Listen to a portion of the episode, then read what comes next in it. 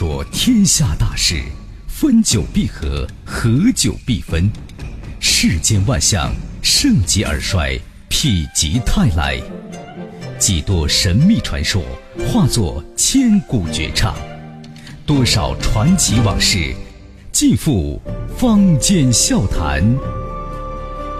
论古道今，评说天下，晚星画传奇。各位听友，大家晚间好，这里是九四六交通广播，欢迎收听晚星话传奇节目，我是主持人晚星，每晚的九点到十点为您现场直播。参与互动方式就是我们的官方微信“石家庄交通广播”，跟帖留言就可以了。今天传奇啊，我们接着说帝师。昨天呢，咱们讲到纣王之师文太师，太公在此，诸神退位的姜子牙。华夏第一相的管仲，变法图强的商鞅，以及谋圣张良，这五位。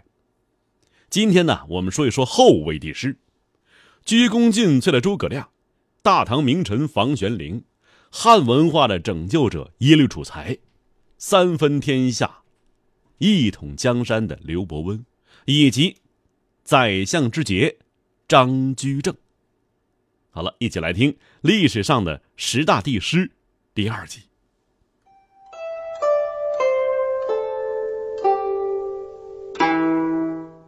我们先说一说啊，诸葛亮。诸葛亮字孔明，号卧龙，琅琊郡人。这琅琊郡哪儿啊？就今天的山东临沂。三国时期，蜀汉丞相，杰出的政治家、军事家、散文家、书法家、发明家。在世的时候啊，被封为武乡侯。死后追谥为忠武侯。东晋政权因其军事才能，特追封为武兴王。其散文呢有《出师表》《诫子书》等等。发明木牛流马、孔明灯，并改造连弩，叫诸葛连弩，一弩啊十矢俱发。于建兴十二年，就公元二三四年，在五丈原逝世。后主刘禅呢追谥其为忠武侯。故后世常以武侯诸葛武侯称诸葛亮。诸葛一生啊，是鞠躬尽瘁，死而后已，是中国传统文化中啊忠臣与智者的代表人物。这有关诸葛亮生平故事啊，我们专题讲过不止一次了，今天不再赘述。下面说第七位，大唐名臣房玄龄。贞观之治啊，是为后人称颂的太平盛世。一代名相房玄龄跟随李世民长达三十几年，做宰相将近二十年，是唐太宗啊最信任的左膀右臂。隋朝的时候啊，房玄龄年仅十八岁就当了从九品的羽机尉。李渊父子起兵啊，李世民屯兵渭河，房玄龄。就去拜访李世民了，这二人呢一见如故。李世民邀请他做身边的谋士，从此房玄龄就尽心竭力的辅佐李世民。李世民每次征战获胜之后，大伙儿啊都把注意力放在战利品上，而房玄龄这位懂得人力资源管理的谋士，则专心发掘和网络人才。没多久啊，李世民手下文臣武将。济济一堂，这个跟房玄龄密切相关。房玄龄在李世民即位之前立下了最大功劳，其中一项啊，那就是和杜如晦一起帮助李世民密谋发动玄武门之变，一举夺嫡。当时啊，唐高祖选定的继承人是长子李建成，但是自太原起兵以来啊，功劳最大的是次子李世民呢。太子建成对此颇为忌惮，兄弟之间矛盾是越来越大。有一天呢，李世民从东宫赴宴回府，从那太子啊那宫里回来，竟然是中毒吐血，给李世民下毒了。好容易抢救过来呀，亲王府一片惊恐。就在这生死攸关的时刻，房玄龄向刚从鬼门关抢救回来的李世民建议。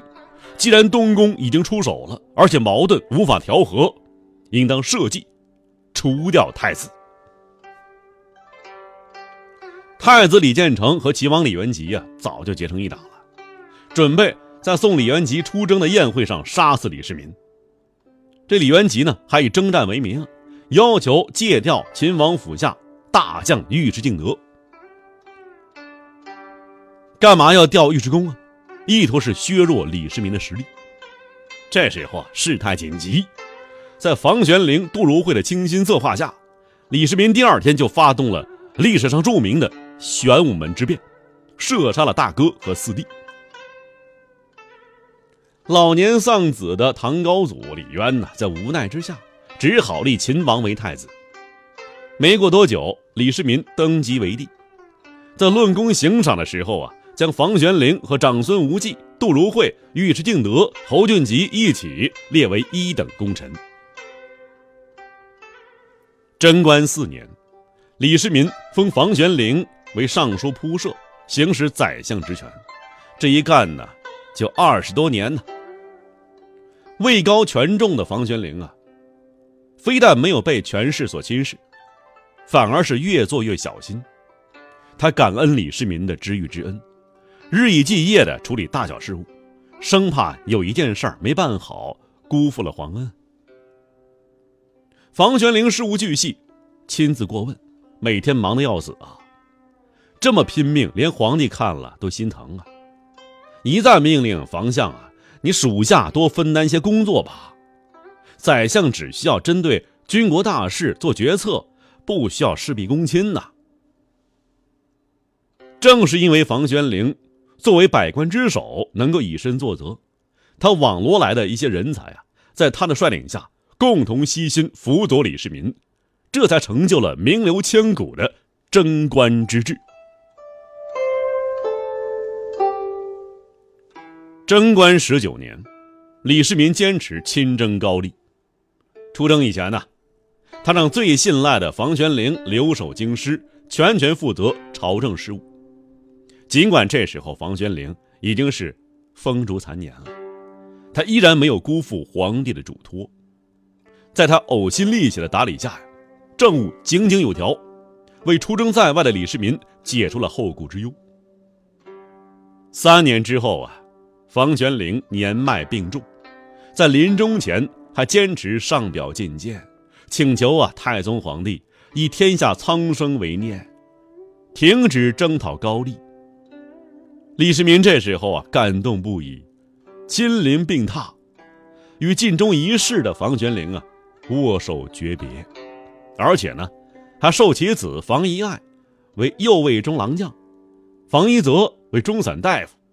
是房相啊，在生前能看见二子显贵。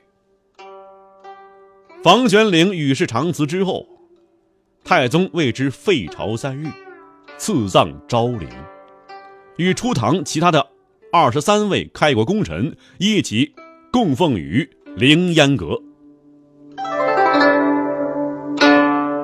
这隋唐之际啊，有三大集团。哪三大呀？关中门阀、山东高门。还有江南华族，房玄龄和李世民呢，正是山东士族和关陇贵族的代表人物。房玄龄啊，以其敏锐眼光认定，这关陇集团中的李世民身上有特质，足以拥天下，便下定决心随其左右。他的衣服对山东士族集团起了表率作用。如大家所知的，他是一个三怕人物。什么叫三怕人物啊？这房玄龄啊，怕同僚，怕老婆，怕皇帝。这怕皇帝很正常啊，啊，这怕老婆嘛，也可以理解，对吧？但房玄龄呢，位居宰相，为什么怕同僚呢？初唐天空啊，那真叫是群星灿烂，魏征、长孙无忌、尉迟敬德等等一大群，他们个个啊，个性张扬，激情四射。但是啊，这么一大群人共事，其中必定有不同政见，会产生碰撞，以至于因恼怒形成怨恨。那么这时候啊，太需要一个没有个性、没有激情的人来做稳压器。对他们中间的矛盾来进行调和。房玄龄就是这个人。他呢，为人谦逊、低调，思考的时候呢，他谋略细腻；争辩的时候啊，又和蔼可亲；吵架的时候，豁然大度。他不与任何人为敌，又同任何有能力的人为友。可以说呀，人人都攻击他，但人人都可将那无名火发泄在他身上，他呢，就成为朝中著名的出气筒了。但面对这些啊，房玄龄。一笑而过，心中不存任何芥蒂。他是一个实实在在的雪人儿。其实啊，房玄龄并不是怕同僚，而是心胸开阔、坦荡谦和。什么叫宰相肚子里能撑船呢？他就是。他洞明世事，顾全大局，看似隐忍委屈，实则呀大度能容啊。正是这一特征啊。是房玄龄能创下辅佐明君时间最长的记录，比那孙子辈的李林甫要长得多。房玄龄对同僚温和谦让，那回到家呢，那更是谦和的无极限了。他是啊，整个大唐著名的妻管严，一声不纳妾，估计啊不是不想，而是不敢，因为家中有一个河东狮吼的悍妇。连唐王李世民呐也打抱不平啊，于是有一次，将一杯毒酒和两个美人送到汉妇那里，说呀，要么你把美人收下来，要么你把毒酒给我喝了。可谁知啊，这媳妇儿啊，一仰脖子把毒酒给喝了。当然了，那不是毒酒，而是李世民特意准备的一杯醋。从此啊，我们的词汇中就有了这个“吃醋”这个词儿。哎，吃醋就从这儿来的。这怕皇帝呀，就更正常了。你对这个手握生杀大权之人，谁不怕呀？特别是后来啊，李世民这皇帝做久了，刚愎自用啊，急躁脾气就显出来了。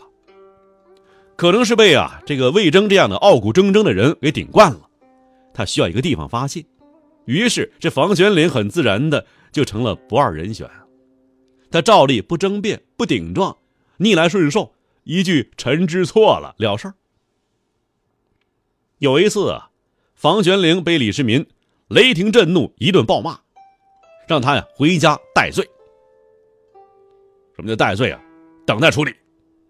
但房玄龄啊，没事人一样，回家之后平平静静的让家人呢把房间给我收拾干净啊，一会儿皇帝啊要来接我。